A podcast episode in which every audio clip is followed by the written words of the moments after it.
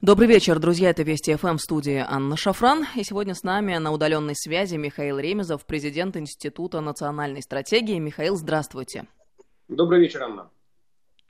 Друзья, напомню контакты. СМС-портал короткий номер 5533. Со слова «Вести» начинайте наши сообщения, наши, ваши сообщения. И в WhatsApp да что ж такое? WhatsApp Viber плюс 7 903 176 363. Телеграм-канал нашей радиостанции называется Вести FM эм плюс латиница и в одно слово. Мой канал называется Шафран по-русски.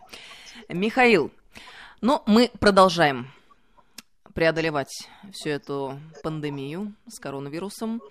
А, продлена самоизоляция в Москве. Очень хочется надеяться, что мы скоро из всей этой ситуации выйдем, потому что, честно говоря, и положа руку на сердце, мало приятного в этом во всем, но вместе с тем какие-то плюсы все-таки можно найти, а плюсы эти, на мой взгляд, заключаются прежде всего в том, что Важное отделяется от второстепенного, зерна от плевел, и мы очень серьезно меняем взгляд на целый ряд фундаментальных вещей. Сейчас футурологи вовсю фантазируют над тем, каким он может быть, этот новый мир после пандемии. И здесь возникает целый ряд э, интересных вопросов, ну и в частности на предмет того, а что есть государство и каким оно должно быть. Есть разные подходы, там социальное государство, есть государство как э, система, которая лишь э, должна обеспечивать э, порядок, безопасность и прочее.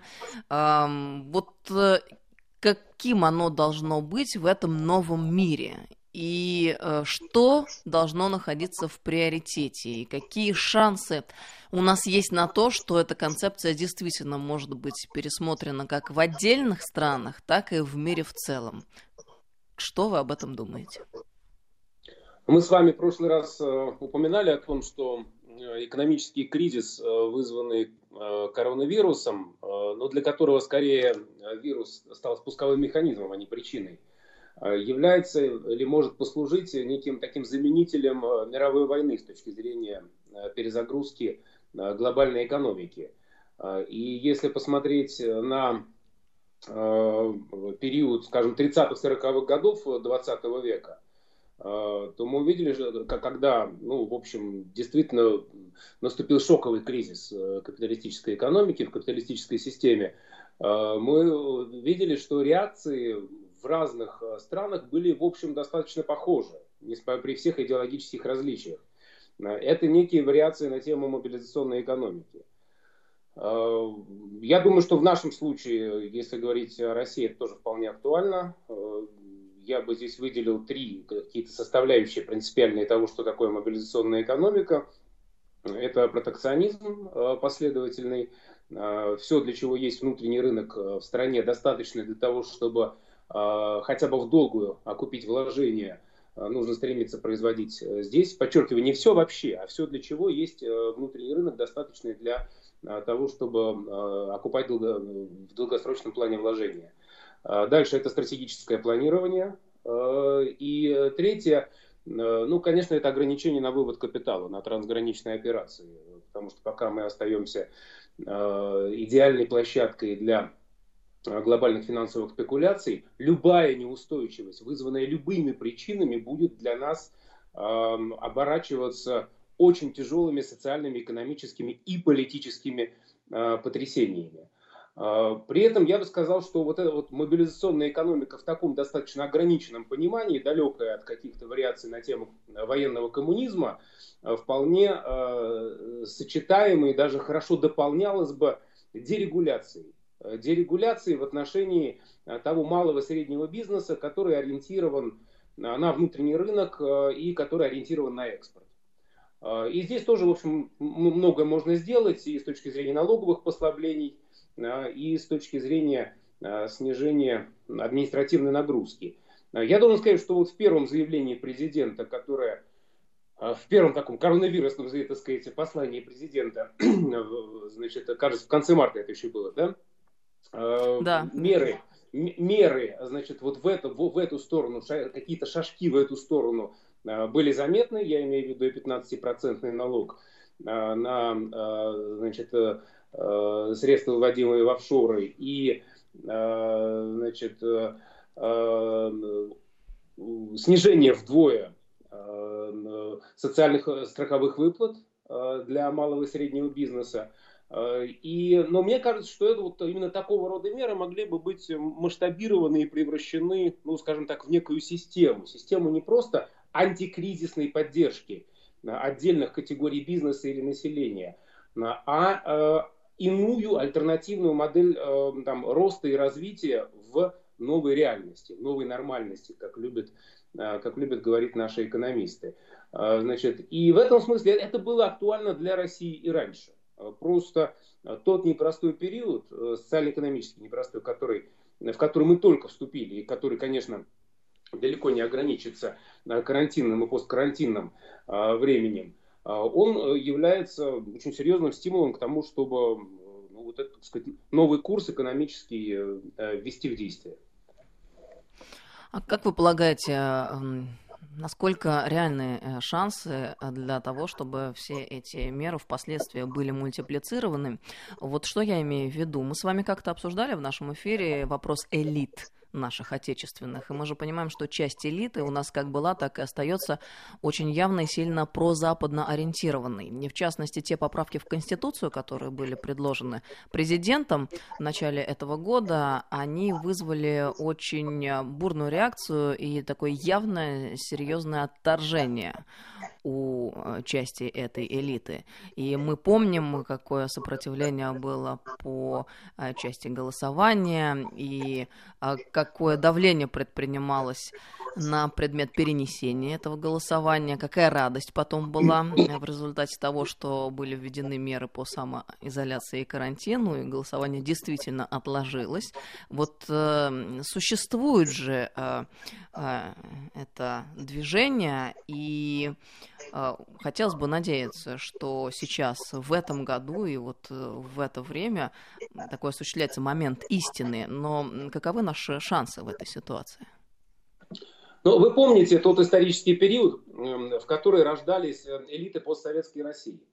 А, и под каким лозунгом они рождались? Они рождались э, под э, тем лозунгом, что все, кто не вписался в новую реальность, должны быть выброшены за борт или умереть. Ну, условно, это я так немножко утрирую и огрубляю. Вот сейчас, Но почему кажется, же? Момент... Это в буквальном смысле слова э, произносил э, ну, Егор Гайдар. Да, эта фраза в свое время. Чубайсу, значит, по, по, по, по свидетельствам участников, а, значит, некоторых совещаний, так сказать, внутренних. Просто вот, я, но... я прошу прощения, но я хочу напомнить один небольшой эпизод, который мы уже озвучивали э, неоднократно в эфире с Владимиром Соловьевым, в частности. Mm-hmm. Дмитрий Саймс, э, Э, известный политолог, э, вы знаете его наверняка, он э, поделился вот своими ощущениями от разговора с Гайдаром, когда вот началось все это движение, все эти святые в кавычках 90-е, и он передвигаясь в Москве из пункта А в пункт Б, вынужден был спуститься в подземный переход, и где наблюдал чудовищную картину. Там стояли ветераны продавали свои ордена. Он э, в ужасном настроении пришел на встречу, и его спросил Гайдар, а в чем дело, почему настроение такое? Ну вот он рассказал то, что увидел. И ему в ответ было сказано, ну эти люди не вписались в рынок. Ну вот это, так сказать, э, действительно лозунг эпохи. Это, так сказать, вот э, то, то, тот, тот, тот лозунг, под которым были рождены постсоветские элиты. А вот сейчас, мне кажется, хороший момент для того, чтобы они примерили этот лозунг к себе. А, если они не вписываются в новую реальность, э, то им э, действительно стоит уйти э, или быть готовыми к тому, что они потеряют свой элитный статус. А в новую реальность они имеют прекрасные шансы не вписаться. Санкции, ну, несколько раньше, значит, возьмем, так сказать, до коронавирусного кризиса – и вся такая новая атмосфера новой холодной войны э, значит, э, между Россией и Западом показала, что стратегия создания зон безопасности значит, для финансовых активов на Западе призрачна, что в любой момент и активы, и их владельцы могут быть поставлены под вопрос. А, значит, э, сейчас э, вот этот вот э, кризис там, с перекрытием границ, и всем прочим показал даже больше, что и в бытовом смысле, и в жизненные стратегии, ориентированные на Запад, могут неожиданно а, значит, потерпеть крах. А, то есть и невозможность эм, уехать значит, на самоизоляцию в какое-нибудь имение значит, средиземноморское, и невозможность рассчитывать на западную медицину как панацею с точки зрения иного качества и продолжительности жизни – а, значит, это вещи, которые заставляют совершенно иначе посмотреть на жизненные стратегии. Но инерция очень сильна, потому что на самом деле люди вообще и люди элиты в частности являются заложниками собственных успехов и собственных стереотипов. То есть то, к чему они привыкли, а, они будут воспроизводить так долго, как только им позволит эта жизнь. А людей, добившихся успеха, это зачастую касается еще больше, потому что у них градус самоуверенности значительно выше. И то, что раньше приводило их к успеху, они будут повторять снова и снова и снова, а, значит, э, пока ну, э, жестокая реальность э, не переубедит их в обратном. И сегодня складывается ситуация, когда, скажем так, элиты, которые не сгруппировались вокруг в какие-то национальные и цивилизационные команды, они становятся не элитами, а отребьем. Они становятся добычей. И они обязательно станут добычей. Э, значит, вот я не вижу, э, так сказать, вот этого трезвого, э, холодного, циничного осознания этой перспективы у наших носителей значит, разных видов значит, капитала, символического, финансового, там, административного и так далее. Вот этого осознания пока не хватает, как мне кажется. Вы правы. Помните, мы как-то с вами говорили в нашем эфире о перспективах России и о тех возможностях, которые она может предложить вовне, то есть э, э, разные виды привлекательности, так скажем. Угу. Вы тогда предложили идею ковчега ценностей, как страны, которая имеет э, волю а, заявить о том, что мы на фоне э, пропагандируемых либеральных ценностей имеем другой взгляд на жизнь, что мы традиционные и способны об этом открыто заявить, не играя во все эти игры. Вот Сегодня, как мне кажется, а, у нас есть возможность предложить еще один вариант вовне, потому что коронавирус, он какую ситуацию обнажил еще? Мы вдруг в одночасье, столкнувшись а, вот э, абсолютно а, с цифровой ситуацией, в которой жили уже несколько лет, но а, степень глубины, которой не подозревали, наконец-то осознали эти вещи. То есть такой степени погружения мы никогда на себе не испытывали. А сейчас все это тестируется в спешном таком режиме, а, и люди наверняка уже сделали первые выводы, и я думаю, что мало кому это понравилось, начиная от дистанционного обучения, которое само по себе огромную проблему представляет, начиная от здоровья даже детей, потому что никто не просчитывал э, воздействие, там, скажем, на зрение, на психику компьютера на протяжении там нескольких часов в день, стирание границ между учебой и домом, а, учебой и отдыхом, отсутствие человеческого общения. Ну, тут целый ряд огромнейших проблем. Притом, я напомню, нам ведь до этого э, врачи о чем говорили, и эта же идея поддерживалась везде. Не более 15 минут в день гаджеты должны занимать. А тут вдруг по 3-4 часа, и это абсолютно нормально становится. Эм, плюс э, работа дистанционная, здесь тоже очень много минусов э, наряду с безусловными плюсами. Ну и, конечно же, вот эти ограничения, которые, как мы видим, страны и государства могут вводить, а, контролируя а, э, своих граждан или подданных, неважно. Вот мне кажется, что эта ситуация не может не настораживать, и мы в этой ситуации почувствовали, что такое свобода. А, вот так полно и по-настоящему, и оценили ту свободу, которая у нас есть в обычном состоянии, и которую мы никак не ценим и не замечаем, потому что это неотъемлемый атрибут нашего повседневного существования. Вот цифровизация как э, тренд, который очень так широкими темпами внедрялся по всему миру и который преподносился как единственно верный и возможный, э, может ли быть этот вопрос пересмотрен? Э, мы же понимаем, что да, есть инструменты, которые облегчают нашу жизнь, которые работают во благо, но есть и то, что вызывает серьезные опасения. И в тот момент, когда наши коллеги-партнеры там на Западе или на Востоке вводят э, все новые и новые э, инструменты э, контроля, Особенно вот тут Китай внушает, внушает большие страхи с этим социальным рейтингом и так далее. Мы можем предложить какую-то альтернативную систему. Вот что вы думаете на этот счет, Михаил? Мне представляется, что в современном мире, где формируется биполярность геополитическая, геоэкономическая и технологическая, США и их союзники с одной стороны и Китай с другой, а, возникает также и биполярность э, идеологическая. А, возникают э, признаки двух антиутопических абсолютно, на мой вкус, моделей. А, одна из этих антиутопических моделей западная, и это модель диктатуры политкорректности, которая очень сильно мутирует и которая уже очень далека от либеральных ценностей. Поэтому я не стал бы э, говорить о том, что мы могли бы противопоставить традиционные ценности либеральным. Скорее, мы могли бы противопоставить классические европейские ценности вот этой вот чудовищной мутации, э, которая подразумевает отход от, от, от классических европейских ценностей и их ну, совершенно катастрофическую деградацию. Значит, и вот это одна антиутопия. Причем все это сопровождается, ну, по сути, такой, таким фанатизмом, такой колоссальной нетерпимостью, которая заставляет вспомнить худшие а, страницы а, значит, евро... истории европейской религиозной, а, начиная от инквизиции, заканчивая религиозными войнами.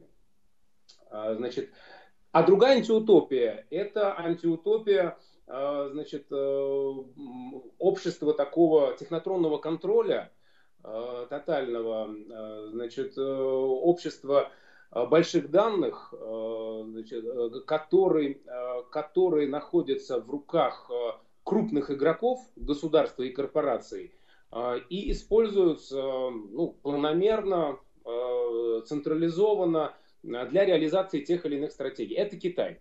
Вот э, при этом эти две антиутопии, они, в общем-то, вполне совместимы друг с другом. Э, одно другому не мешает. Э, но, в общем, на, на, так вот геополитически я бы их разнес. Э, и, конечно, запрос Э, значит, и актуальный, и потенциальный.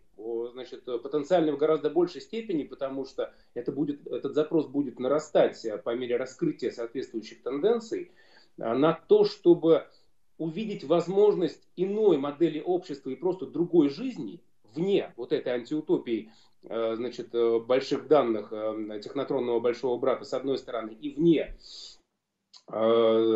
антиутопии Э, новой западной религии политкорректности, этот запрос, он, конечно, очень велик. Э, и страна или группа стран, которые смогли бы на него ответить, э, смогли бы в идеологическом плане стать флагом на, своего рода движения неприсоединения. Смогли бы стать вот каким-то, так сказать, символом надежды или точкой притяжения для очень многих людей на Западе и на Востоке. Россия, безусловно, имеет лучшие шансы, э, чем, или сказать, больше предпосылок, чем многие другие страны э, для того, чтобы оседлать эту волну, э, для того, чтобы ну, каким-то образом сформировать модель иного будущего, вот вне этих двух антиутопий. Пока, к сожалению, мы эти, эти, далеки от того, чтобы реализовывать эти возможности, потому что, тоже возвращаясь к вопросу о наших элитах, они видят эффективность в движении к будущему в том, чтобы подглядеть те тенденции, которые реализуются вот в передовых лабораториях, а, значит, которые проектируют будущее, а, и попытаться повторить их у нас. А, и в этом смысле они дают э, ровно те же самые две антиутопии, только второсортные.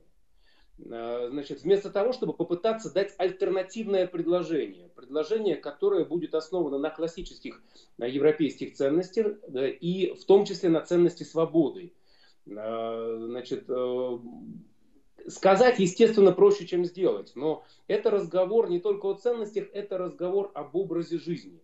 Вот мы с вами в прошлый раз затрагивали тему, что реакция, скажем, на посто... жизнь на фоне постоянной эпидемической угрозы может быть двоякой. Это может быть виртуализация – Э, разойтись э, по капсулам э, глобальной матрицы, но это может быть также и расселение, изменение модели расселения, то есть определенная деурбанизация, реализация проекта малоэтажной России, России малых и средних городов, который, безусловно, будет использовать и цифровые, и дистанционные технологии, но использовать их в рамках ну, модели, где приоритетом обладает реальная жизнь. Жизнь рядом с природой, жизнь благоприятная для рождаемости – Э, жизнь совместимая вот с теми самыми классическими европейскими э, ценностями, э, в центре которых стоит свобода человека и семья. Значит, поэтому это вопрос это того, чтобы нащупать правильную формулу образа жизни, которая будет совместима и которая будет отвечать на те вызовы, которые, которые сегодня перед нами обозначаются и в сфере экономики, и вот в сфере нового понимания рисков такого Э, невротизированного эпидемиями мира. Ну, мне кажется, что сегодня в мире, просто хотелось бы еще раз это сформулировать, появляется такой серьезный и огромный запрос на свободу в противовес возможности тотальной цифровизации.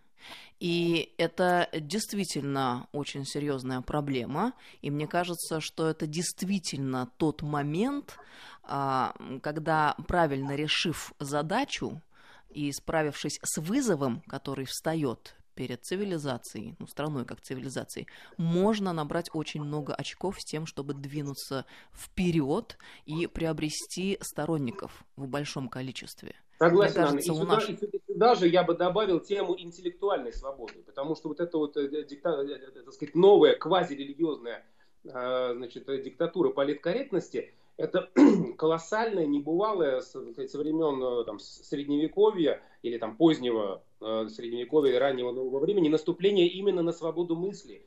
Михаил, очень интересно. Сейчас прервемся, новости уже должны уходить. Продолжим вот с этой мысли через несколько минут. Здравствуйте, друзья. Еще раз мы продолжаем беседу с Михаилом Ремезовым. С нами президент Института национальной стратегии. Михаил, на связи? Да. Слышно меня? Очень интересную э, мысль вы развивали перед уходом на новости. Мы с вами речь вели о запросе на свободу в противовес возможности тотальной цифровизации. Хотелось бы, чтобы вы закончили ее, и мы двинулись дальше. Да, вот есть э, две угрозы свободы. Одна это цифровой тоталитаризм, другая это тоталитаризм идеологический, связанный с диктатурой политкорректности. И мы в обоих случаях вместо того, чтобы э, э, представить Россию, страну самой большой территории в качестве своего рода такой территории свободы, значит, мы выдаем второсортные версии этих двух антиутопий. И в части значит, попыток цифрового контроля, и в части диктатуры политкорректности. Вот возьмите такую смешную, там не, не, не бог весь сколько значащую новость э, значит, про э, Регину Тодоренко, которая высказалась эм, про, на тему домашнего насилия. Я даже, честно говоря, пока не увидел эту новость, не знал, кто это такая. А, но Аналогично абсолютно. Да, то есть Значит, здесь дело не в том, насколько там девушка умна там, и хороша и так далее. Она сказала, в общем, ну, там, может быть, не очень удачно, но такие достаточно банальные вещи, потому что у каждой ситуации, две, о том, что у каждой ситуации Э, э, две, две стороны, две правды. Значит, но ее подвергли настоящей гражданской казни, э, что называется, боевые феминистки. И это явно ну, соответствует какому-то элитному запросу в нашей стране на то, чтобы соответствовать лучшим мировым практикам. Вот этот термин «лучшие практики», да, лучшим мировым практикам в сфере публичной этики. Значит, вот производя вот эти вот реплики, копии второсортные этих двух антиутопий, мы будем глубоко второсортной страной. А, тогда как если мы действительно смогли бы задуматься о том и захотеть по-настоящему того, чтобы превратить Россию в территорию свободы, это стало бы колоссальным фактором привлекательности России, причем не только с точки зрения репутации, но с точки зрения того, что сюда бы, ну если вести соответствующую политику, естественно, там по привлечению кадров, приезжали лучшие э, научные, э, технические, инженерные кадры потому что а, творческие люди – это люди, которые нуждаются в интеллектуальной свободе и в свободе частной жизни. А, то есть ровно в той самой свободе, в моральной свободе, а, которой их лишают и на Западе, и на Востоке. Вот Россия могла бы сделать им отличное предложение. В пакете с активной политикой по привлечению перспективных технологических команд это могло бы создать очень большие возможности с точки зрения трансфера технологий. Но это просто как один из примеров. Мне просто хочется акцентировать внимание на этом. Смотрите, Михаил, как нам сама судьба предлагает решения, поиском которых мы занимались на протяжении многих и долгих лет. Ну, смотрите, а, как много и долго мы говорили об идеологии, если хотите, о поиске национальной идеи, сколько было вариантов, и невозможно было ни на чем сойтись. Сходились только на патриотизме. Ну, что это такое? И почему а, эта концепция должна быть и может быть привлекательна другим? Нет, это только для внутреннего пользования. Но вот сегодня сама ситуация, в которой существует весь мир дает нам в руки совершенно уникальную возможность с тем, чтобы, воплотив ее, стать вообще в авангарде всего человечества. И мне кажется, что Россия как территория свободы – это просто гениальная вещь, реализовав которую мы могли бы шагнуть далеко вперед, причем в одночасье. Вы говорите, что это колоссальный фактор привлекательности, вот, и, и э, который, в свою очередь, может привлечь э, к нам в страну и, и, и мозги, и интеллект, и творческий пот потенциал. Вот мне хочется, чтобы мы э, развивали эту мысль, говорили об этом больше и чаще, потому что будет очень обидно, если мы в очередной раз упустим такую колоссальную возможность. Давайте будем стараться говорить, Анна, согласен. Вот договорились. Mm-hmm. Будем развивать. Есть еще один момент. Вы говорили о трендах, которые в равной степени возможны э, там, к реализации. Ну вот мы с вами обсуждали в нашем эфире урбанизацию, да, с одной стороны, и обсуждали плюсы и минусы. Сейчас вы упомянули там одноэтажную Россию, э, жизнь на природе, э, возможности для там, комфортного и более приятного существования, для рождения детей и так далее. Но э, здесь ведь тоже есть свои, ну, скажем так, шероховатости и вопросы. Смотрите, элита, как местная, так и мировая, а в чем она заинтересована прежде всего? Она заинтересована в том, чтобы их парадигмы и их представления о том, как должен быть устроен мир, в частности экономически, воспроизводились и мультиплицировались. А для этого хотелось бы не встречать излишнего сопротивления, а для этого, в свою очередь, очень хотелось бы, чтобы люди были как можно больше разобщены. И вот ситуация с коронавирусом а, дает и открывает колоссальные возможности к тому, чтобы эта концепция была реализована, потому что народ напуган, он научен, что надо там, держать дистанцию, ходить в масках, чтобы не было много а, в одном помещении в один момент времени людей, и эта картина ведь может воспроизводиться на протяжении долгого времени, э, даже сама по себе, но ведь еще она может и поощряться. И э, если люди добровольно пойдут на это э, уже не по вопросам там здоровья, медицины, а, а ну вот просто как новая такая нормальность, да, термин, который вы упомянули в начале нашей программы, то мне кажется, это будет весьма ошибочный путь.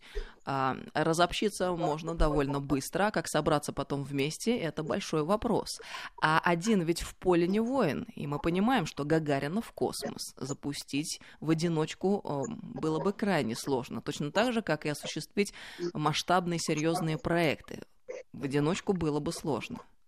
Вот э, как э, не пойти по этому пути?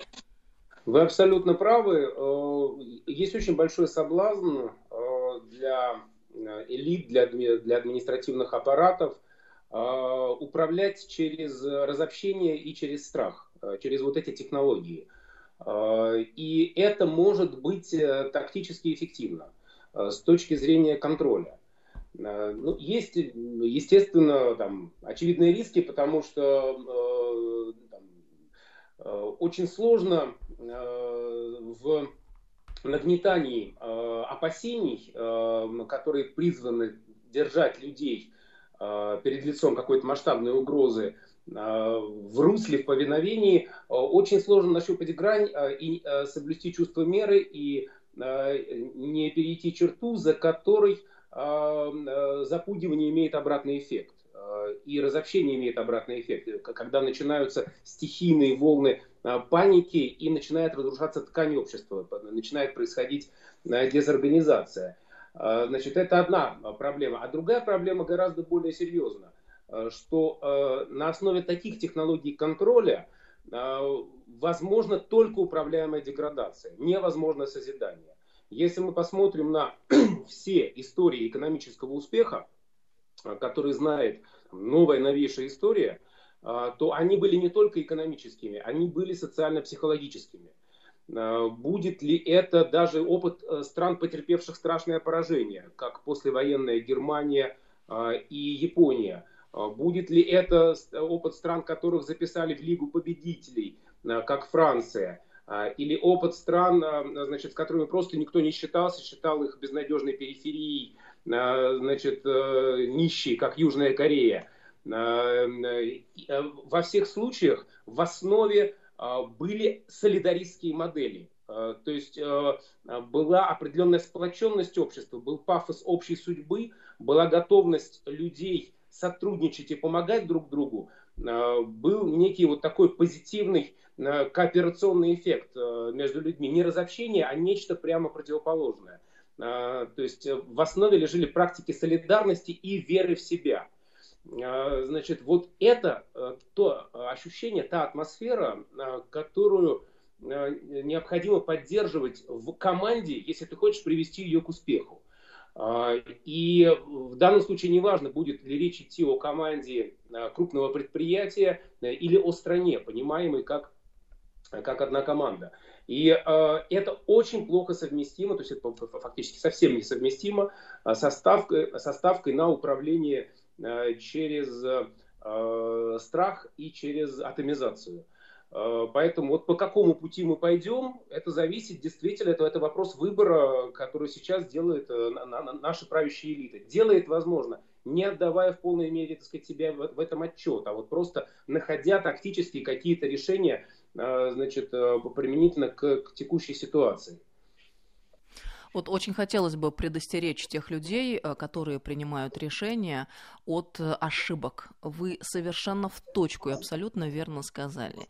А, те а, группы, которые, руководствуясь своими сиюминутными, как им кажется, долгосрочными интересами, идут по пути а, манипуляции и мультипликации страха, осуществляя свои собственные интересы, а, э, ну, это, в этот момент начинается э, конец.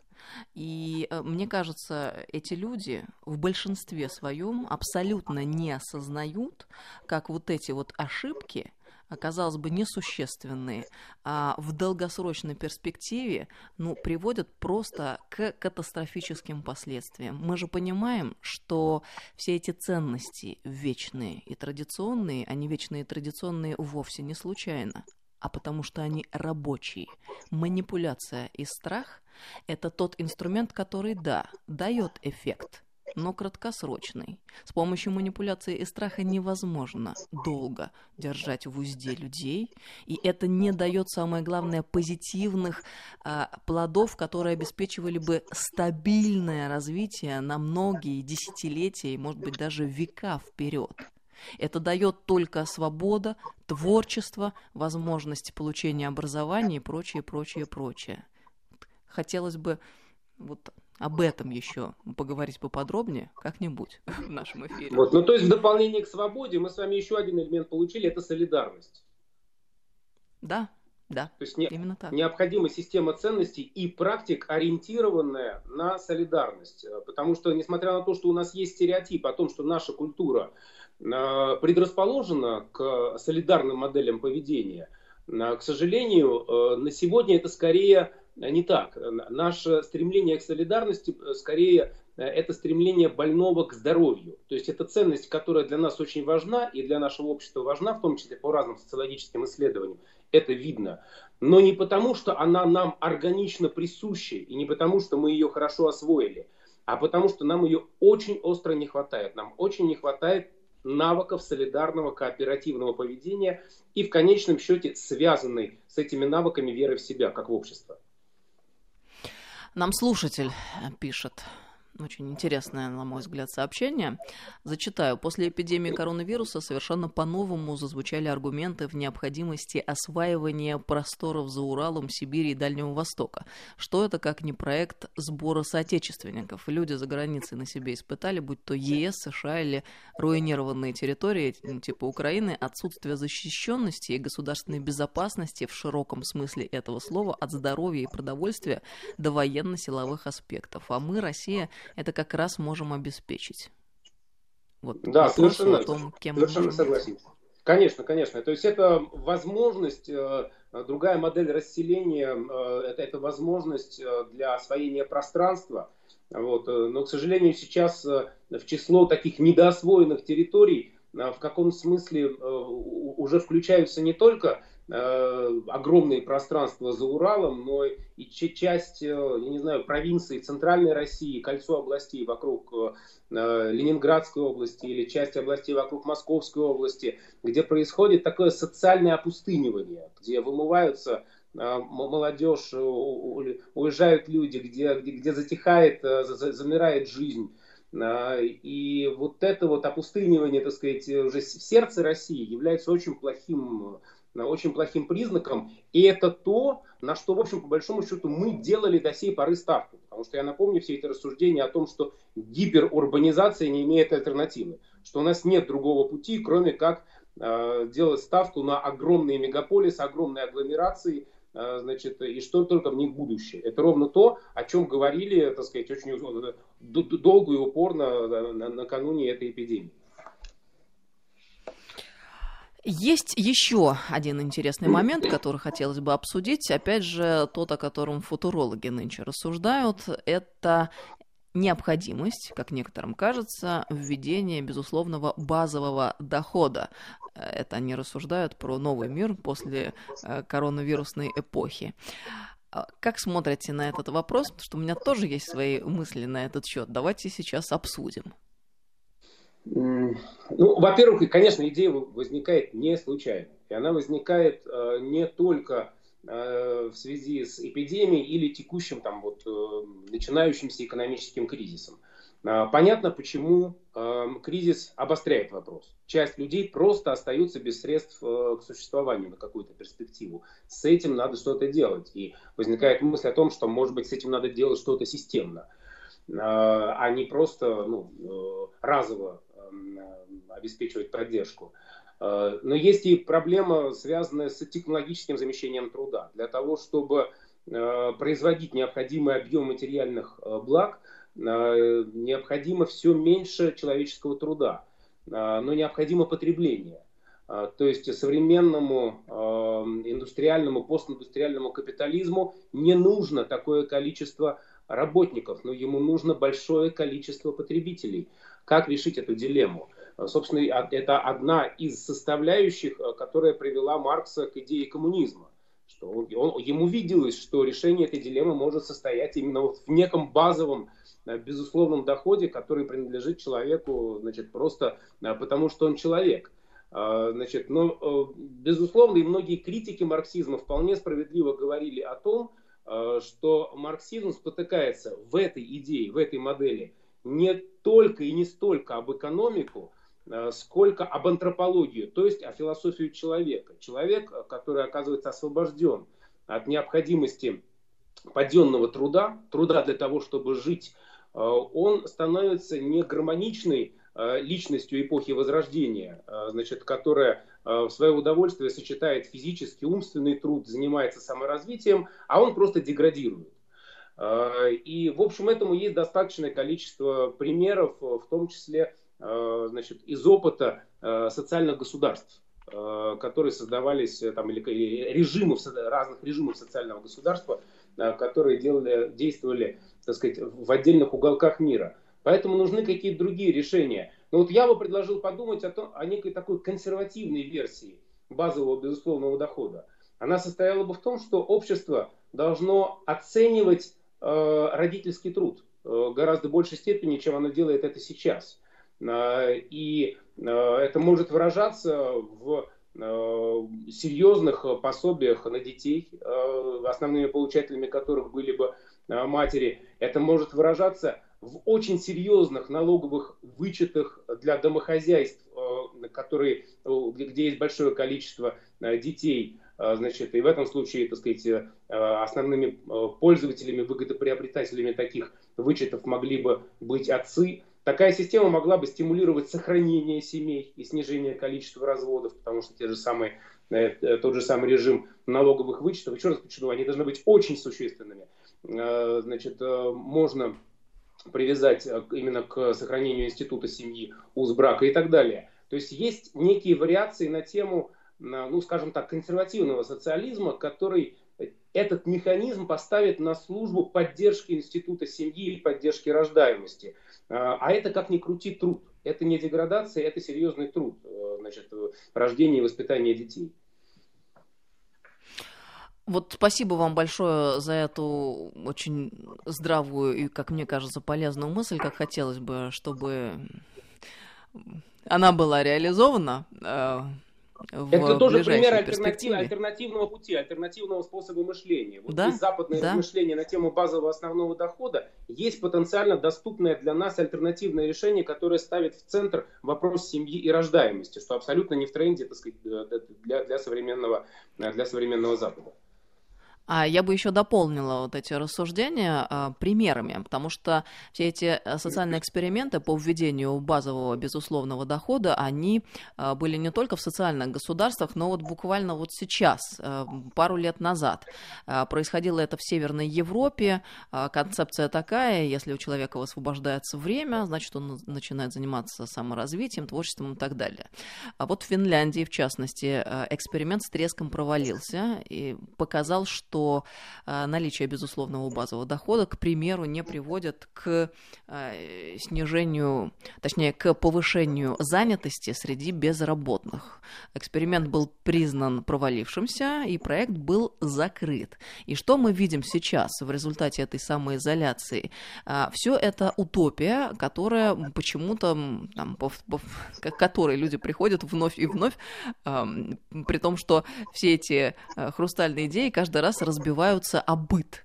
Мы видим, что свободное время, оно совершенно и никаким образом не связано никак с процессом саморазвития, получения образования и так далее. Давайте посмотрим правде в глаза. Много ли людей э, прочитало там, много книг за время самоизоляции? Или, может быть, много ли людей э, закончили какие-нибудь онлайн-курсы? А, выучили новые языки. Да нет, те люди, которые книги читали, они по-прежнему их читают. Те люди, которые чем-то занимались на досуге, они по-прежнему это делают. А те, которые не делали, э, это делать и не начали, как правило. Почему? Потому что человек по природе своей так устроен. Он стремится к максимальному комфорту при минимальных усилиях. И при всех равных, если ты можешь лежать на диване, смотреть сериалы, вкусно есть, зачем э, делать что-то иное? Ведь э, для этого нужно трудиться. Ну, это а, абсолютно как бы очевидная вещь. И а, как мне кажется, теперь можно уже а, абсолютно точно заявлять. Доказано коронавирусом. Свободное время ведет к деградации личности и к регрессу. Мне кажется, надо уже давным-давно вот как бы поставить жирный крест на всех этих рассуждениях, но тот момент, который вы сейчас обозначили с а, домашним трудом, с воспитанием детей, это совершенно другая история. И я согласна и очень поддерживаю, что должно быть рассмотрено отдельно. И а, еще один момент. Базовый доход, безусловный, это безработица и в перспективе утилизация ненужных людей. И если мы понимаем, что общество идет по технологичному пути, роботизации и так далее. И это тоже большая опасность, которую надо учитывать. Да, вот последняя мысль, она очень верная. Значит, не, не знаю, смотрели вы сериал «Черное зеркало», такой футурологический, вот, э, с элементами антиутопии. Там одна из серий э, как раз посвящена этой проблеме. Э, там людей заняли тем, что они сидят на чем-то, чем похожем на велотренажер и вырабатывают электричество. За это получают какую-то, так сказать, жалкую пайку и по вечерам уединяются в своих клетушках с огромными экранами во все стены, где смотрят какое-то подобие шоу «Голос». Э, значит, только с большим спектром, так сказать, э, э, жанров, значит, конкурсных. Вот это вот прекра... модель прекрасного будущего того общества, которое пойдет по пути, значит, утилизации лишних людей. Спасибо вам огромное, Михаил, за эту очень интересную беседу. Давайте продолжим в ближайшее время в нашем эфире. Спасибо вам. Договорились? Давайте, давайте общаться. Михаил Ремезов, президент Института национальной стратегии, был с нами сегодня в программе. Всем доброго вечера, друзья. Слушайте Вести ФМ круглосуточно и без выходных.